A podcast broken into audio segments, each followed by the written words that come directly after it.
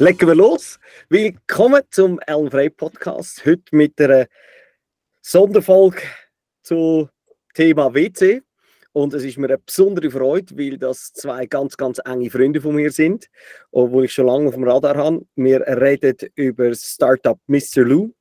Es ist gegründet worden von Dominik Schuler und von Andreas Wanner, zwei Investmentbanker, die sich entschieden haben, öffentliche Toilettenanlagen in Südostasien zu bauen.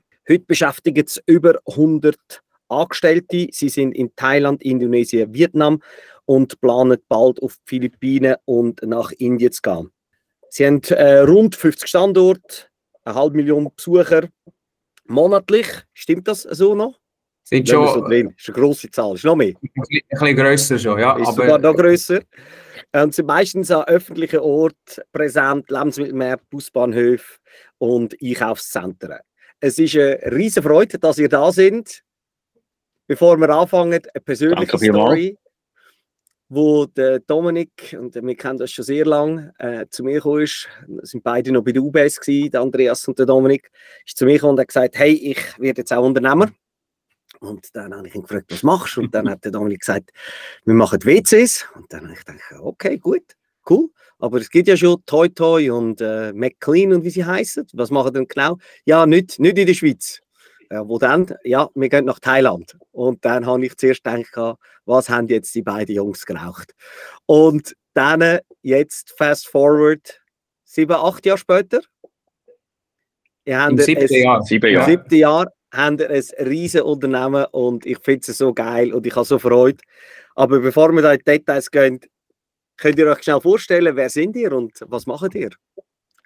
Dominik, willst du anfangen? Ja, sehr gern. Alan, danke vielmals für die Einladung. Freut uns sehr, dass wir da bei deinem Podcast dabei sind. Ich glaube, ich muss noch ein bisschen präzisieren, die Story. Ich habe dann endlich mit dir auf Augenhöhe reden, oder? Bevor hast du immer gesagt, äh, du Banker und du Advisor, du, du, du schaffst mal für mich, aber äh, äh, ich tue dich eigentlich nicht äh, respektieren. Und dann ab dann ist, haben, sind wir jetzt noch nicht auf Augenhöhe. Du hast jetzt den Exit schon angelegt.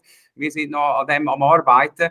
Aber ja, es freut uns sehr, dass wir da dabei, dabei sind. Ich bin Dominik, 40 Jahre alt und Mitgründer von Mr. Lou. Ich muss sagen, schnell ganz Danke dagegen mal auf meiner Seite. Ich, ich habe das immer auf okay. Augenhöhe, ich habe euch immer auf Augenhöhe gesehen und das ist natürlich dazu gedichtet worden. Andreas, bitte. Danke auch von meiner Seite, Alan. Freut mich äh, da auch, eben, dass wir ein Teil dürfen von dem Podcast sein. Andreas, Mitbegründer, Co-Founder mit dem Dodo zusammen, 39, Lebensmittelpunkt in Asien. Wir kommen sicher noch drauf. Äh, in dem sind nicht mehr so viel in der Schweiz, aber ja, jetzt seit gut sieben Jahren in Asien unterwegs und äh, ja, let's talk about it. Und ihr sitzt jetzt beide auch gerade in Asien. Andreas, du bist in Jakarta und Dominik, du bist in Thailand, in Bangkok. In Bangkok, genau, ja. Erzähl mal, wie kommt man vom Investmentbanking zum WC-Business? Wie ist das, wie ist das gekommen? Die Story selber, genau wie wir dann mit der Idee gekommen sind, ich glaube, das ist der Andi dann der richtige Ansprechpartner. Er ist mit der, mit der Business-Idee selber gekommen, aber wir haben uns im Banking kennengelernt, du hast es kurz gesagt. Und eben, böse Zungen sagen auch ein bisschen, wir sind vom Scheiß-Business ins Scheiß-Business gegangen. Ähm, ich glaube, das bringt es ziemlich genau auf den Punkt. Ich glaube, was wir auf der einen Seite schnell gespürt haben, dass wir gut zusammenpassen, dass wir gut können zusammen arbeiten können äh, und dass wir natürlich auch ein bisschen eben ein gewisses Feeling haben für Hygiene und, und Sauberkeit. Es hat uns immer beide sehr groß in diesen Grossraumbüros da auf, diese, auf die Toilette zu gehen und dann du, du drei, vier Türen zurück an deinen Arbeitsplatz müssen oder auch müssen eine Zeitung anlangen, wo du schon vorne gesehen hast, dass die, die NEM die, die auf, auf, aufs WC mitgenommen hat. Also das hat uns immer ein bisschen schon geruset. Aber jetzt kannst du immer noch sagen, es ist immer noch ein weiter Weg. Und wir, haben so, wir sind im Bereich, gewesen, wo wir Unternehmen beraten haben, wenn es ähm, Kapitalmarkttransaktionen gemacht hat, haben, äh, also sind eben, wenn sie Börsengang gemacht haben oder Übernahmen gemacht haben, und, und dort bist, äh, du auf Sektorteams aufgeteilt. Und wir haben immer gerne im Konsumbereich geschafft. Also wir haben zum Beispiel Unternehmen, äh, ein Unternehmen beraten, äh, wo Brezel am Hauptbahnhof verkauft. Äh, ich sage jetzt den Namen nicht, aber das hat uns super interessiert. Ist das Produkt äh, ist, ist, ist touchable. Du siehst, was es beim Kunden und Konsument aus äh, bewirkt. Wir haben auch ein Unternehmen Börse gebracht, das in Asien tätig ist. Also wir haben äh, den Asienmarkt, den Konsummarkt äh, sehr genau analysiert. Wir haben immer daran geglaubt, dass da die Zukunft ist im Konsum, nicht nur online, sondern eben auch stationär. Äh, und darum haben wir dann immer liebäugelt mit einem, mit einem Konzept im Konsumbereich, im Konsummarkt Asien, äh, wo wir da könnten umsetzen. Aber Andi, vielleicht äh, erzählst du am ja. besten, wie, wie, wie wir genau auf die Idee gekommen sind. Ja, genau, ist relativ unkonventionell gewesen. Also es ist, wir versuchen es jetzt da ein bisschen zusammengefasst darzustellen. Aber ich habe dann mal einen Wechsel gemacht von der UBS zur, zur Deutschen Bank und bin dann dort auf Shanghai, aber hat zwischendrin einen Garden Leave gehabt. Also wenn man unmittelbar in dem Sinne drei Monate bezahlten Urlaub bekommt und, und Zeit kann geniessen. Und dann bin ich durch Südostasien durchgetourt, eben auch die Märkte, wo wir, wo wir jetzt aktuell sind. Und ich meine, ihr wisst, wie die Reisen sind. Man trinkt viel Bier, Alkohol, man, man isst, man will ja dann auch alles Lokales essen. Und was ist das Resultat? Man sucht ein, ein Lou, eine Toilette. Und ich meine, wir kennen auch in Südostasien an diesen Touristenplätzen, an diesen Frischmärkten, ich meine, die Toiletten sind, ich sage es jetzt gerade auf den Punkt, teilweise Rattenlöcher aus. Und das ist dann wirklich eine Challenge, weil dann gehst du am Morgen schon aus dem Hotel raus und sagst, hey, jetzt will ich dort hin, jetzt will ich dort hin, wo habe ich eine gute Station, wo kann ich auf, auf Toilette? Und dann ist äh, der Fakt dann, eben, wir sind dann auch an die Fullmond-Party, die berühmt-berüchtigte äh, auf, auf Kopangan. Und dort hat es gewittert, das ist alles über Wasser gewesen, da die Squat-Toilet, also wo man quasi eben muss. Das ist das Wasser, die Scheisse ist unten rausgekommen, es ist wirklich ganz übel gewesen. Und du zahlst gleich überall Geld. Du zahlst 20 Bad, 10 Bad, 10 Bad sind, sind etwa 30 Schweizer, äh, also Rappen. Und, oder, oder dann eben das Doppelte. Und dann, ich meine eben, Dominik Dodo hat es gesagt, wir kommen vom Banking, dann hat sie angefangen zu rattern und gesagt, du, wenn du die Massen auch siehst, und so sind wir auch, wir werden sicher später dann über das Konzept reden. Am Anfang sind wir für Touristen äh, gestartet. Und dann habe ich dann relativ schnell einmal eins gerechnet und gesagt, jeder, der da eine gute Toilette, einen guten Standort hat, der tagtäglich läuft, der hat ein gutes Leben da.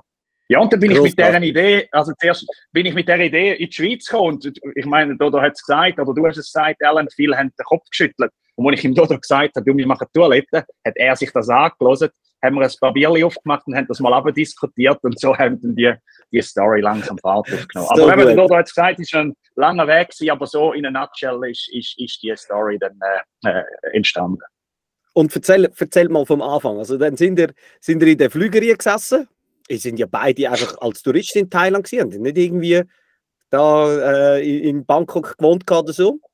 Und dann sind wir in den Flüger, das zweite eingesessen, Zürich-Bangkok, und sind gelandet. Und was haben wir dann gemacht?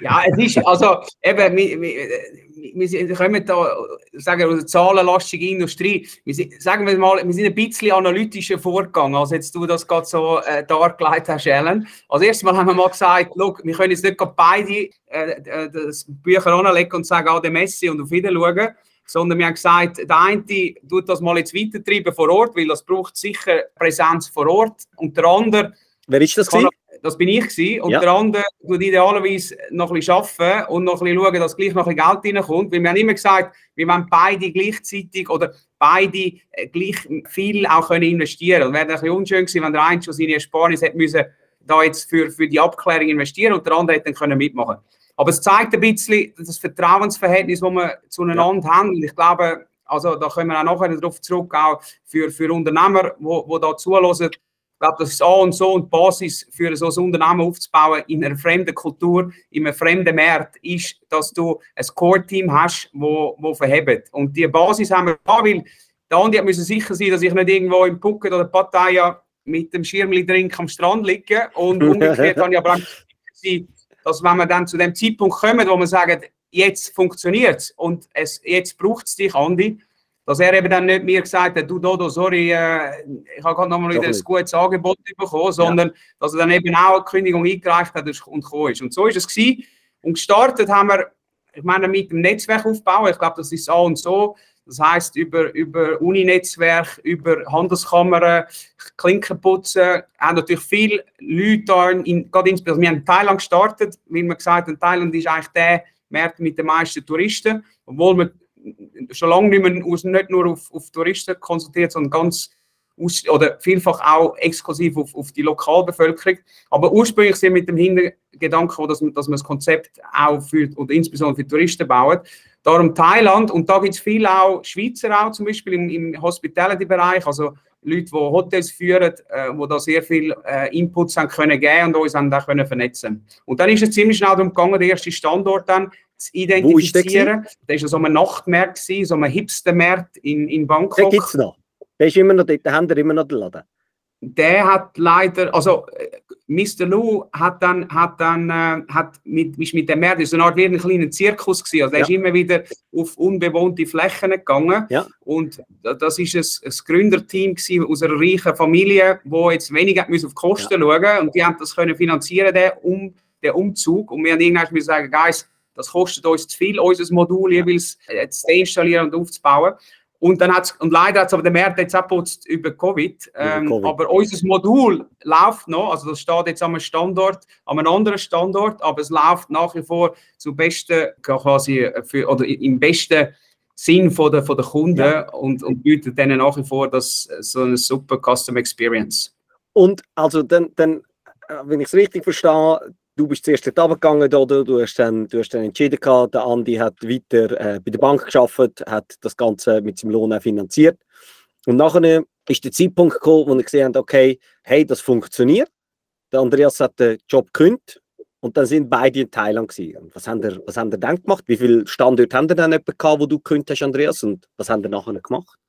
Ja, wir haben, also wir haben einen Standort gehabt, das wirklich das so quasi der Proof of Concept, zumindest so haben wir es damals unseren Seed-Investoren verkauft, obwohl es erst ein Standort war.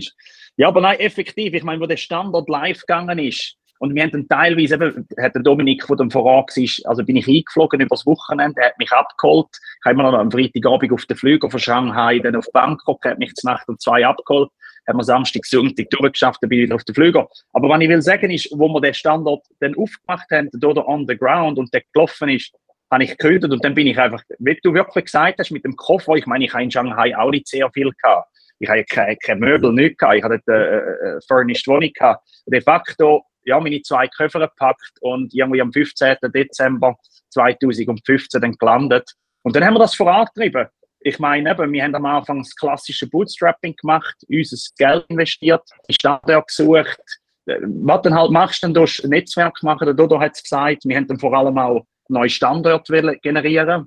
Also einen Standort generieren, wir werden nachher noch über das Business-Konzept reden, aber das heißt neue Locations suchen, mhm. hochfrequentierte öffentliche äh, Stellen, wo wir unsere Anlagen bauen können und dann eben Putzpersonal rekrutieren, Operation Manager, was du halt machst. Und wir kommen dann sicher auch auf die kulturellen Unterschiede oder Sprachunterschiede. Ja. Das war ja schon eine Challenge. Gewesen. Was sind denn Mr. Lou Toiletten, was macht das aus? Ein Satz, der mir noch geblieben ist, wo ich mir gesagt habe, die wollen zu Starbucks von den WCs werden. Ich weiß nicht, ob das immer aktuell ist, aber das ist bei mir im, im, im Kopf geblieben.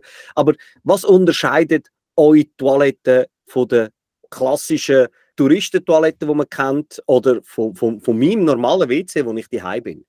Ja, also die, die Vision, so wie sie jetzt du zusammengefasst hast mit dem Starbucks von, von der Toilette, die, die verfolgen wir nach wie vor. Ich glaube, Starbucks ist ein guter äh, Vergleich zu unserem Konsumkonzept, weil was wir wollen erzielen ist mit diesen fünf Märkten, die du ursprünglich äh, oder initial erwähnt hast, ist, dass überall der gleiche Standard die gleichen Hygienevorschriften und die gleiche Sauberkeit soll am Kunden geboten werden. Nebst dem Look and Feel, nebst dem Sanitärprodukt, wo idealerweise auch die gleichen sein und wichtig ist, dass die Leute das auch verstehen, wir nennen uns so einen One-Stop-Provider. Also das heißt, wir machen das Design von der Toilettenanlagen, wir finanzieren es auch, also unsere Geschäftspartner, das kann eben ein Management sein von einem Nachtmarkt oder von einem Frischmarkt oder das kann eine Busstation sein, öffentliche Hand an einer Busstation, eine Touristenattraktion. Die brauchen kein Geld, um sich Mr. Lou leisten. Wir finanzieren die Fazilität oder die Lokalität. Das heißt, wir designen sie, wir bauen sie und dann betreiben wir sie. Weil wir sagen immer, nur eine Toilette bauen, das kannst du noch schnell mal, wenn du einen guten Architekt hast, dann kommst du mit einem schönen Vorschlag. Aber der Betrieb ist dann die Herausforderung. Mhm. Und dort ist es ganz wichtig, ja, wir sind, es ist ein, ein stationäres Business, wir brauchen die Anlagen, wir, wir, es ist mit Manpower verbunden, aber aber es ist auch mit ganz viel Digitalisierung verbunden. Und das ist für uns auch von Anfang an wichtig. Also wir haben all die Prozesse digitalisiert. Wir haben ein Dashboard, wo wir alle unsere Standorte können überwachen können, wo wir unsere Leute können überwachen können, erfüllen die, die die Tasks, die sie müssen, wo wir auch Repair und Maintenance in der kürzesten Zeit können erkennen, noch zum Teil bevor es unsere Leute vor Ort, Putzkräfte können erkennen, weil wir Sensoren haben in den Wasserleitungen, in den Toiletten und das ermöglicht uns, so eine Anlage sehr kostengünstig zu betreiben und aber insbesondere zu der vollsten Zufriedenheit von unseren Kunden, wo als Gegenleistung, dass die Anlage benutzen dürfen, dann ein, ein Eintrittsgeld zahlen, damit es eben im sicheren Umfeld, im gekühlten Umfeld, oder? Das ist auch wichtig, ja, Aircondition, äh, Musik. Ja. Also, Musik. dass, dass du, ja, genau, dass du dort einfach äh, dein Geschäft verrichten und eigentlich fast nicht mehr rausgehen willst. Also ihr habt das komplett digitalisiert, ihr habt die Arbeitsprozesse digitalisiert, ihr habt Sensoren drin, wo ihr erkennt, was kaputt geht, auch frühzeitig. Ihr seht nämlich auch an, wie viele Leute jetzt gerade auf dem WC sind. Also könnt, ihr könntet jetzt äh, auf die App drauf schauen und sehen, äh, in diesen drei Ländern, wo wir jetzt sind, wie viel Vielleicht kann das nachher mal einer machen, das würde mich noch interessieren, wie viele Leute jetzt zum jetzigen Zeitpunkt auf dem WC sind. Ähm, bevor wir da weitergehen, was eure Erfolge sind, weil ich noch ganz schnell, weil ihr habt doch wirklich sensationelle Stories auch immer in der Vergangenheit erzählt Was ist, und das ist ganz bewusst wurde so gewählt, was ist der größte Scheiß, wo euch passiert ist äh, in der Anfangsphase, wo ihr ja auch noch alles hands-on selber gemacht habt mhm. oder sehr viel selber gemacht habt. Was ist so der größte Shit, wo euch passiert ist? Ja, ich glaube, ich kann da, ich kann da gerade eine Story bringen, wirklich am ersten Standort, wo der Dodo vorher gesagt hat, an dem Nachtmarkt. Das war wirklich initial. Gewesen. Und so, das war ein Nachtmarkt, wo immer am Wochenende aufgemacht hat. Und dann haben die dort, dann haben wir dort, äh, hat einen grossen Parkplatz gehabt und dann haben wir relativ gute Eisen, äh, Röhren quasi verleiht, weil wir gesagt haben, wenn die Autos drüber fahren, dann muss das super stabil sein, sonst haben wir dann, haben wir dann irgendwie ein Leakage und dann haben wir ein Problem mit dem Abwasser, der läuft nicht. Und dann haben wir da wirklich relativ großzügig und auch mit, mit vielen Investitionen die Eisenrohr in, im Boden gelegt. Und, und der ist dann gelaufen. Das Wochenende sehr gut.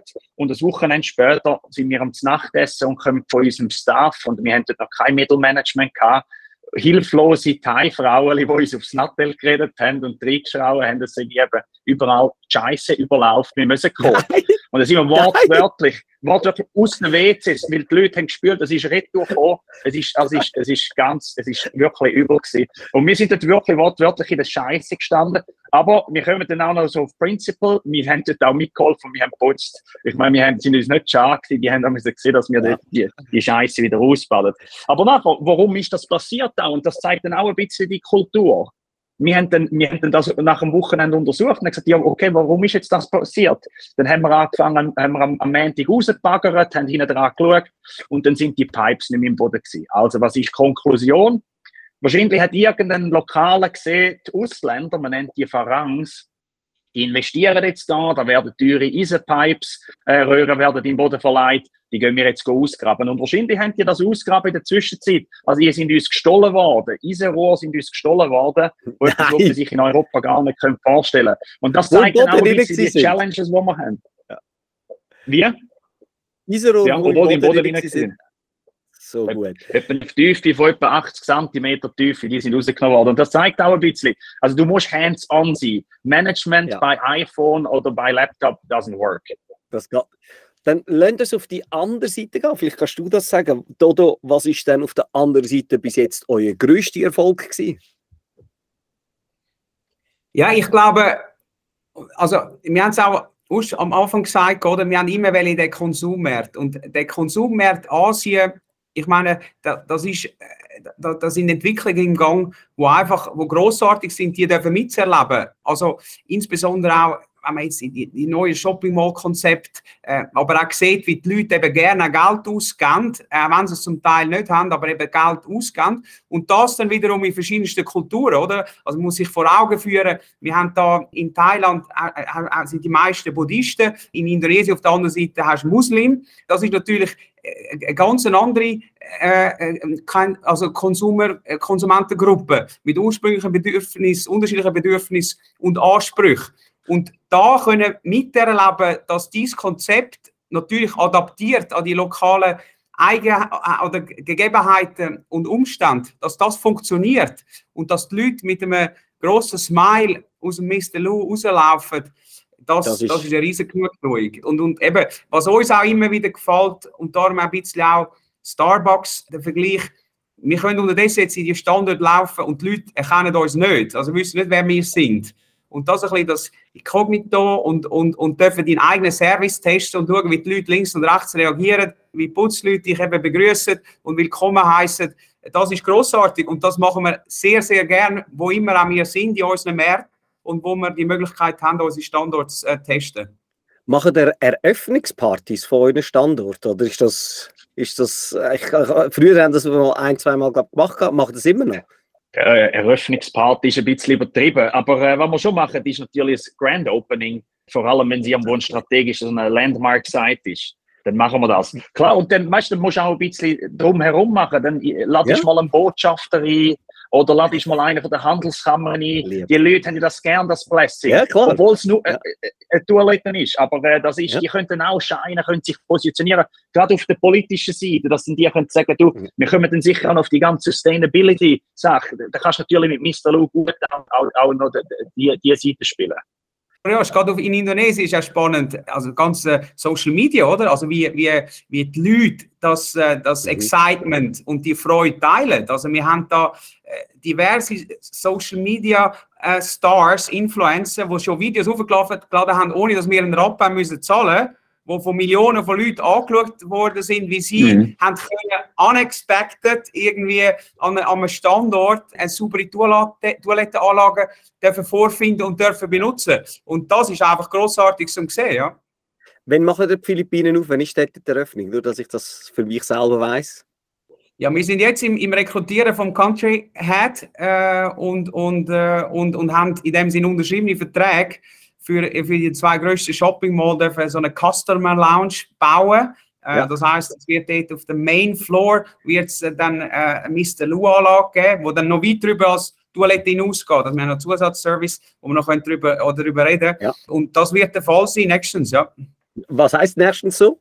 Ja, also der Country Head wird, wird innerhalb von diesem Jahr anfangen zu arbeiten und dann werden wir Anfang nächstes Jahr mit dem Bau von diesen Anlagen beginnen. Dann, kann ich, dann, dann, dann plane ich mir das schon ein. Ich werde fix Philippinen Eröffnung, bin ich dort. Wir haben vorhin über kulturelle Sachen geredet. Was sind, oder wenn, wenn jetzt, und der Podcast hört de facto nur Schweizerinnen und Schweizer, wo ein Unternehmen wollen starten Also es gibt auch ein paar im Ausland, aber de facto sind es da in der Schweiz. Wenn jetzt jemand sagt, hey, ich will auch nach Asien. Was sind, wie geht man vor und was sind die kulturellen Gegebenheiten, die man muss beachten muss? Ja, also es ist ein Riesenfächer, äh, um das jetzt abdecken. Aber wie geht man?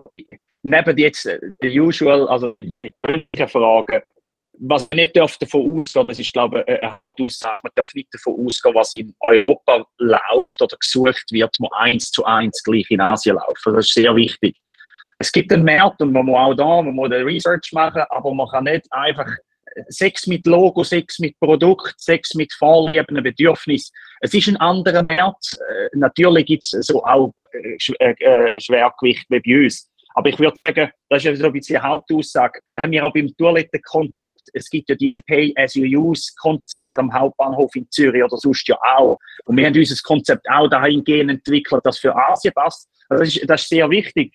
Und das Zweite ist kulturell. Ich meine, das darf man schon nicht unterschätzen. Einerseits in den Bedürfnis. Also ich bringe auch da ein Beispiel, zum Beispiel bei der Urinal. Äh, Dominik hat vorher gesagt, Muslimen in Indonesien. Die im Urinal haben, man sollte nicht zu viel über Religion jetzt da reden, aber die haben ein kleines Händchen im Urinal, dass sie sich können waschen können, an ihrem besten Stück. Und das ist ein Teil von der Kultur, wenn ich mit dem im übertragenen Sinn will, will sagen, ist, man muss die kulturellen Sachen, die wirklich in der DNA mhm. eingebrennt ist bei den Leuten, das muss man berücksichtigen. Auch beim Leutführen, da gibt es auch in Thailand zum Beispiel Losing Face, Gesicht verlieren, ist ein Riesenthema. Wenn du jemanden zusammenschießt, ein Salesmann oder eine Frau zum Beispiel vor einem Team, dann verliert das Gesicht von der anderen, der kommt am nächsten Tag nicht mehr arbeiten. Also das sind ja. Sachen, da, da könnten wir euch Dutzende von Beispielen erklären, wo es eben nicht genau gleich ist wie in Europa. Und das muss man einfach lernen, auf die Herztour, aber man muss sich vor allem auch bewusst sein. Ihr solltet mal einen, einen Blogpost machen, uh, How to do Business in Asia, mal wirklich so die Erkenntnisse, die wir haben, sammeln, weil ich glaube, das sind extrem wertvolle Erkenntnisse. Vielleicht zum einen Schritt weiter gehen. Ihr seid jetzt in Asien, ihr habt drei Länder, macht nochmal zwei weitere auf äh, in der ersten Zeit. In der NZZ steht äh, Shit Business, aber sexy, oder? Das Ganze. Jetzt äh, Jetzt werden ihr immer größer. Du hast vorhin erwähnt, Mittelmanagement langsam einbauen. Was und wie überzeugt man gute Mitarbeitende für sich, zum zu sagen, hey, das äh, steige ich ins, ins WC-Business, weil ich komme aus der Sextoy-Branche, das ist auch nicht ganz einfach gewesen, gute Leute zu finden. Ich könnte mir vorstellen, bei euch ist das vielleicht ähnlich. Wie macht ihr das? Wie macht ihr jetzt den ersten Evolutionsschritt, dass er nicht dass, äh, die, die nächste Führungsriege aufbauen? Was macht ihr dort? Ja, ich glaube, das ist auch vermutlich ein bisschen ein Unterschied zu Europa und gibt uns auch eine riesige Freude und ist auch ein wichtiger Grund, wieso wir in Asien tätig sind, die Leute zu führen und zu rekrutieren, da, insbesondere die junge Generation, die, die, die Generation Z, die wird vor allem sehen, was du als Unternehmer für ihr Land machst. Und das heißt äh, Infrastruktur, das heißt, äh, was du auch fürs Gesundheitswesen zum Beispiel machst. Gerade jetzt auch Vietnam ist das Beispiel, das sind Stehaufmännchen, oder? Also die haben äh, viele oder die meisten haben keine Eltern mehr, weil die, weil die im Krieg äh, in dem Sinne ausgerottet worden sind. Die sind jetzt auch super hart gekittet worden von Covid. Und sie stehen jetzt wieder an und sie sagen, ich will zu Mr. Lugo arbeiten, weil ihr macht etwas Gutes für mein Land. Ja. Und ihr bringt das Land vorwärts. Und das heißt, ja, es ist, bis zu einem gewissen Grad kannst du, was du sagst, natürlich äh, sind wir in dem Sinne nicht so sexy, wie jetzt das Amorana ist, aber wir haben einen, einen, einen klaren Impact auf das Gesundheitswesen, ja.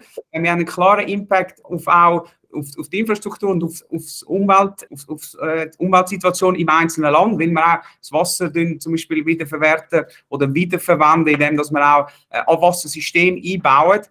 Und das äh, zieht bei den, bei, den, bei, den, bei den Talents, die ja. wir suchen. Und, ja. und die freuen sich für uns, dürfen zu arbeiten. Ganz abgesehen davon, dass natürlich auch, dass sie gerne mit Ausländern arbeiten. Oder sie wollen mit jungen Unternehmen wie uns, mit dem Andi und mir arbeiten. Sie wollen den Spirit, den Drive von diesen Europäern, die da jetzt in einen fremden Markt kommen und da wollen Business machen. Und das ist super exciting und, und, und das freut uns und, und da müssen wir uns eigentlich nie verstecken und haben immer genug Bewerbungen. Weil für den Country hat jetzt, äh, da haben wir 700 Bewerbungen jetzt gehabt. Ist mir eigentlich dann jetzt das möglichst effizient können screenen und eben die richtige Kandidatin, die richtige Kandidatin und den richtigen Kandidat auszuwählen. Aber super spannender Job, ja. Jetzt kommt mein Lieblingsthema, wir gehen in die Zukunft. Wo geht, wo geht die Thematik hin? Was ist so die Zukunft der Toilette? Ihr habt vorne erwähnt, Gesundheitsgeschichte, äh, Environmental-Geschichten sind wichtig. Erzählt mal, wo geht die Zukunft vom, vom WC-Business hin? Wo bewegt sich das hin? Äh, WC ist sicherlich eben mit den mit der Fäkalien und dem Wasser ein, ein, ein, eine Branche, die einen grossen Impact hat, wo sich die meisten Leute wahrscheinlich in der Schweiz gar nicht bewusst sind, weil es einfach so perfekt läuft, aber in anderen Ländern äh, einen riesen Impact hat und auch einen Gesundheitsimpact hat. Wo geht das Toilettenbusiness in Zukunft hin? Also wir haben vielleicht, ich kann vielleicht schnell zu den vier Pfeilern so ein bisschen, wo wir als Mr. Lou angehen. Und dann, wenn das gut ist, und Dominik, dann kannst du vielleicht noch einen Deep Dive machen den ganzen E-Health-Bereich. Dann können, wir das vielleicht ein bisschen ins Gesamte einbetten. Also das Mr. Lou, wir haben immer, wir haben das eingangs gesagt, wir wollen das Starbucks von der Toilette werden. Und das heißt wirklich, das Business-Konzept, wir haben auch Digitalisierung angesprochen, wir haben das wirklich auf eine skalierbare Schiene umgesetzt. Und das Ziel ist, dass wir jetzt wirklich über tausende Standorte machen, weil dann nur können wir die Skaleneffekt auch wirklich wahrnehmen. Und das ist, wäre auch nicht ausgeschlossen, dass wir die Franchise aufsetzen. Du kannst das vergleichen mit einem Starbucks, mit einem McDonald's. Also, wir glauben einerseits, plattformmäßig können wir es extrem weit ausrollen. Wir können auch Toiletten als, als eine Plattform brauchen, um, wir nennen das zusätzliche Service zu generieren. Also, wir haben zum Beispiel einen von unseren grössten Shareholders, ist eine, ist eine Thai-Firma, die an der Börse gelistet ist, Out of Home Media. Also wenn das ganze Media äh, äh, Out of Home Media integrieren, dann kannst du interessante, du, du bist ja der hochfrequentierte öffentliche Standort, ja. wo die Leute nicht nur im WC, sondern auch außerhalb auch Product Placement, also wenn du innerhalb, wenn du kannst Make-up, äh, wie sagt man, äh, Bodylotion, all das Zeug, das kann man integrieren. Also das sind alles wichtige Sachen, die man in unsere Plattform integrieren können. Und der Dominik hat es gesagt, und das ist auch, wo es angeht. Ich meine, das ganze Toiletten, sustainable zu machen. Ich meine, die ganzen ESG-Credentials, ich meine, das Greenwashing, jede Zeit, wie super green und nachhaltig da ist. Und sucht irgendwo einen Engel. Und bis bei der Toilette können wir wirklich sagen, Direct Impact, also wir können sehr viel machen. Aber ich glaube wirklich, ein Zukunftsindikator ist das ganze E-Health. Und ich weiß nicht, Dominik, kannst du ein paar Worte dazu sagen? Kann ich gerne, ja. Ich glaube, oder was wir nicht unterschätzen ist der, der Human Waste, wie viele Gesundheitsdaten das der beinhaltet. Und, und das hat man gesehen in der Covid-Zeit, da haben Länder oder auch Städte haben zum Beispiel das Abwasser analysiert, um, um können erkennen, wie stark ist der Virus noch verbreitet in der Bevölkerung. Aber wir gehen einen Schritt weiter, weil man darf sich auch, muss sich auch vorstellen, das Gesundheitswesen in Asien ist nicht so wie in Europa, wo man, äh, wenn man ein Boboli hat, dass man da beim, zum nächsten Hausarzt geht oder ins Spital geht und sofort behandelt wird, sondern gerade, äh, gerade jetzt auch ein bisschen ländliche Gebiet hat sehr wenig oder sehr schlechte Gesundheitsinfrastruktur. Und was wir bieten können, ist so einen, einen Health Checkup, den, den sind wir jetzt am entwickeln. Da tun wir auch sehr viel äh, Geld investieren in die Entwicklung. Und was wir dort machen, ist, wir können eigentlich zum Beispiel den Stuhl analysieren. Wir können den Stuhl analysieren nur über einen Scan und dort über, über AI können wir dann äh, sogar bis zu Diabetes erkennen. Diabetes ist Volkskrankheit Nummer eins in Asien. Also wenn wir können, zum Beispiel mit dem Gesundheitsdepartement von Thailand oder von Vietnam oder von Indonesien, können die Daten teilen und sagen, Schaut, liebe Leute, in eurer Bevölkerungsklasse von 40 bis 50 ist Diabetes so, so stark verbreitet. Ihr müsst die entsprechenden Maßnahmen äh, erbringen und er, äh, aufsetzen, um zum den Diabetes zu bekämpfen, ist das ein riesen Mehrwert, den wir bieten können. Wir können Urinanalyse machen, wir, können, wir, können, wir haben einen Gesundheitscheckup, wo äh, Daten kann generieren wie im Spital, also Hospital-Grade Data, wo wir können äh, generieren und das tun wir dann connecten mit, dem, mit einer E-Health-Plattform. Also wir arbeiten jetzt mit verschiedenen Spitalketten zusammen, wo dann der, oder der Kunde bei uns in der separate, also wir tun ja nicht ist wichtig zu erwähnen, wir tun nicht im gleichen, in dem gleichen Toiletten-Compartment die Gesundheitsdaten generieren, wo, wo, wo eigentlich der Normalkunde einfach will, sein Geschäft verrichten sondern er geht in einen separaten Raum, er entscheidet sich freiwillig die Analyse zu machen und dort hat er dann Zugang zum, zum Arzt über eine Online-Plattform. Der Arzt hat Zugang zu den Daten, die wir generiert haben und kann ihm direkt dann, äh, dann auch einen, einen, einen, einen Test geben und, und auch eine Empfehlung, wie er, wie er sein, sein Leiden kann lindern oder bekämpfen oder was er für, für Massnahmen muss ergreifen Also ihr geht in, in, in, Zukunft, ja.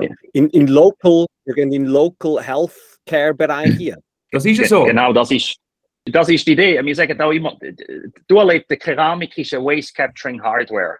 Man hat null, null Technologie, das ist, eigentlich, das ist eigentlich mechanisch. Und da gehen wir jetzt in das Data Center ein. Und das ist auch, eben, der Dominik hat es gesagt, wo man Bevölkerung Gesundheitsdaten messen können. Ich meine, du könntest, du könntest sogar die Revenue-Modell überlegen, wo du wirklich in Slums oder Vulnerable People Areas gehst, wo in dem Sinne nicht per se Geld haben, um für Toiletten zu zahlen aber weil du die ganze aus den Gesundheitsdaten kannst in dem Sinn gewisse Cluster bilden, du kannst eben Statistiken machen, du kannst das mit Government, mit Pharma, mit, auch mit, auch mit äh, Life Insurances teilen.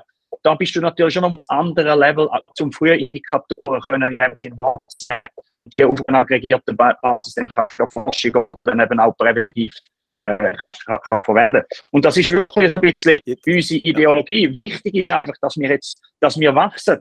Wenn wir, wir haben jetzt 60 Standorte, ja. wir haben eben über 600.000 Leute pro Monat. Mit dem, da, jetzt unser Ziel ist groß zu werden. Wir können die Technologien einbauen, wenn wir dann wirklich auch ein Netzwerk da haben. Ja. Wir hätten dich jetzt am Schluss nicht ganz so gehört, aber äh, ich glaube, die Message ist übergekommen. Ihr geht in diesen Bereich hier und, und äh, die Scheiße und der Urin äh, hat viel mehr Wert, als man auf, auf den ersten Anblick oder Geruch denkt. Und, ähm, genau. Sorry, Stellen, dort, was wegen dem Wert, oder? Was ich glaube, was ganz wichtig ist, vielleicht jetzt die Leute, die sagen, ja gut, das sind jetzt so zwei Banken, die wollen da in Asien viel Geld äh, verdienen ja, natürlich müssen wir Geld verdienen, oder? Aber unser Ziel ist wirklich, dass wir Impact erzielen. Und den Impact können wir, können wir genau in dem Bereich erzielen, äh, indem dass wir etwas für das öffentliche Gesundheitswesen machen. Und das ist wirklich äh, eine grosse Inspiration und auch ein grosses Ziel von uns, dass wir da dazu beitragen können. Ja, wir müssen Geld verdienen, dass wir können investieren können, dass wir können die, die Infrastruktur möglich stellen aber der Impact ist wichtig. Großartig. Wir kommen zum letzten Teil von dem Interview. Das sind äh, kurze Fragen, die ihr einfach kurz könnt beantworten könnt. Jeder von euch äh, kann die Frage kurz beantworten. Mhm. Und äh, dann würden wir zuerst reingehen. Wir würden vielleicht so anfangen, dass äh, schnell du, Andi, als erstes beantwortest, nachher der Dodo. Klosomat oder normales WC-Papier? Normales WC-Papier. Ich bin Klosomat, seit Asien. Business machen in Thailand oder in Indonesien? Ich bin in Indonesien. Ich push das Land, darum Indonesien. Ich entscheide mich auch für Indonesien äh, neue Märkte, neue, neue Herausforderungen, neue Chancen. Zürich Schnetzelt oder Partei? Ich denke, du machst Zürich Schnetzelt oder Wurst Salat, beides Schweiz, aber äh, äh, nein, Partei. Äh, Partei, obwohl ich Zürich Schnetzelt mag, aber äh, du, offensive neue Kulturen, neues Essen. Definitiv. Ich bleibe beim Essen gerne bei meinen Wurzeln. Mir ist Zürich Schnetzelt. Airline, Swiss oder Thai, gibt es Flugthai noch oder sind die bankrott im Moment? Könnt ihr wieder? Oder fliegen die noch? Ja, Chapter 11, sie fliegen noch. Sie fliegen noch. Fahren, ja. Ah, okay, aber sie ja. fliegen noch. Swiss oder ja. Thai? Klar Swiss. Ja, mir auch. Aber immer noch Holzklasse leider. Ich lasse da jemanden von der Swiss zu und finde, man muss da die dann zwei Herren ab Upgrade ermöglichen. Mal schauen, mal schauen, ob da vielleicht jemand los denen einen Tag in der Vergangenheit nochmal erleben oder einen Tag in der Zukunft? Tag in der Zukunft, ganz klar. Bei mir auch, ja. Noch zwei Punkte. Der ultimative Tipp für Unternehmerinnen und Unternehmer? Vision nie aus den Augen verlassen, aber Businessplan immer wieder neue Gegebenheiten anpassen und immer Skin in the Game. Also ich glaube, große, gute, schöne Marketing-Slides und, und äh, gute Slogans ist eine, aber zeigen, dass man gewillt ist, auch eben ein bisschen Dreck zu fressen und das Komfortzone rauszugehen, das kommt bei allen gut an und, und zeugt von, oder zeigt Credibility. Und als letzte Frage, welches sind euch, oder welches ist oder sind eure Lieblingsbücher? Ja, gute Frage. Lieblingsbücher. Ich bin jetzt gerade eins am Lesen, das heißt Factfulness von Rosling. Ja. Hans Rosling, um Statistiken ja. Von der, ja, genau. Es geht um Statistiken, dass eben die Welt in Asien, wo vier Milliarden Leute leben, nicht so arm ist und es nicht so schlecht allen geht, äh, wie man meint in der westlichen Welt. Und das ist ein sehr erleuchtendes Buch, äh, ja. wo in dem Sinn die neuen zukünftigen Kräfte von Asien aufzeigen. Factfulness, großartig. Dodo, dies? Ich aktuell vor allem so ein bisschen auf der Coaching-Seite. Also ich finde es super spannend, wenn äh, eben so ein bisschen ähm, zu lesen, wie Coaches ein Team oder Einzelsportler motivieren und auch vorwärts bringen. Und da gibt es also gibt's Bücher, aber auch insbesondere auf Netflix gibt es äh, Sendungen. Das ist das, wo ich mich aktuell damit äh, beschäftige. Also ich habe kein konkretes Buch bekommen. Höre ich das richtig raus? Ja, Netflix. Ich habe jetzt gerade Netflix. ja, wir, wir, wir Netflix Coach. Wie, wie läuft das, wie läuft das so durch? Also, ich habe es falsch verstanden. Du hast gesagt äh, Buch oder Sendungen, oder? Ja, ja ich habe nur Buch gesagt. Aber wir, wir, machen, wir nehmen Netflix. Gut. Also. Hey, Jungs, danke viel, viel mal, habt ihr euch Zeit genommen. Ich wünsche euch ganz, ganz viel Erfolg weiterhin. Äh, folgt denen, ähm, Jungs, auf äh, LinkedIn und so weiter und so fort, weil das ist wirklich eine von der spannendsten Stories. Weiterhin toi, toi, toi und ich freue mich auf weitere äh, Scheiß-Stories. Danke vielmals, habt ihr euch Zeit genommen. Danke vielmals, Alan. Danke, Alan. Merci vielmals.